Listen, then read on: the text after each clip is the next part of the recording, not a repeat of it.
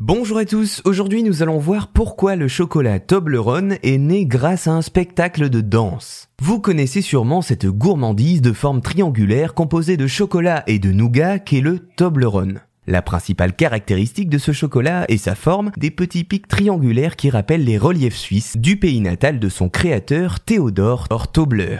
Mais alors, quel est le lien avec un spectacle de danse? Eh bien, nous allons voir ça. En 1867, Jean Tobler, le père de Théodore, ouvre son premier magasin de chocolat. Avec le succès, en 1908, quelques années plus tard, Théodore Tobler reprend l'affaire familiale. Après un voyage en France durant lequel il goûte du nougat, il va alors inventer le Toblerone, mais à ce moment il faut alors encore trouver une forme à ce produit, ce qu'on pourrait appeler maintenant un design. Alors dans la capitale française, Théodore va se rendre dans un des plus célèbres cabarets parisiens, les Folies Bergères, pour y passer la soirée, connu dans l'imaginaire collectif pour ses danseuses à plumes. En passant, plume très importante pour le directeur des Folies Bergères qui dira, je cite, les plumes c'est une responsabilité de poids qu'il ne faut pas à la légère. Un établissement très populaire donc à l'époque dans lequel on retrouve des comédies musicales, des spectacles de théâtre et des concerts.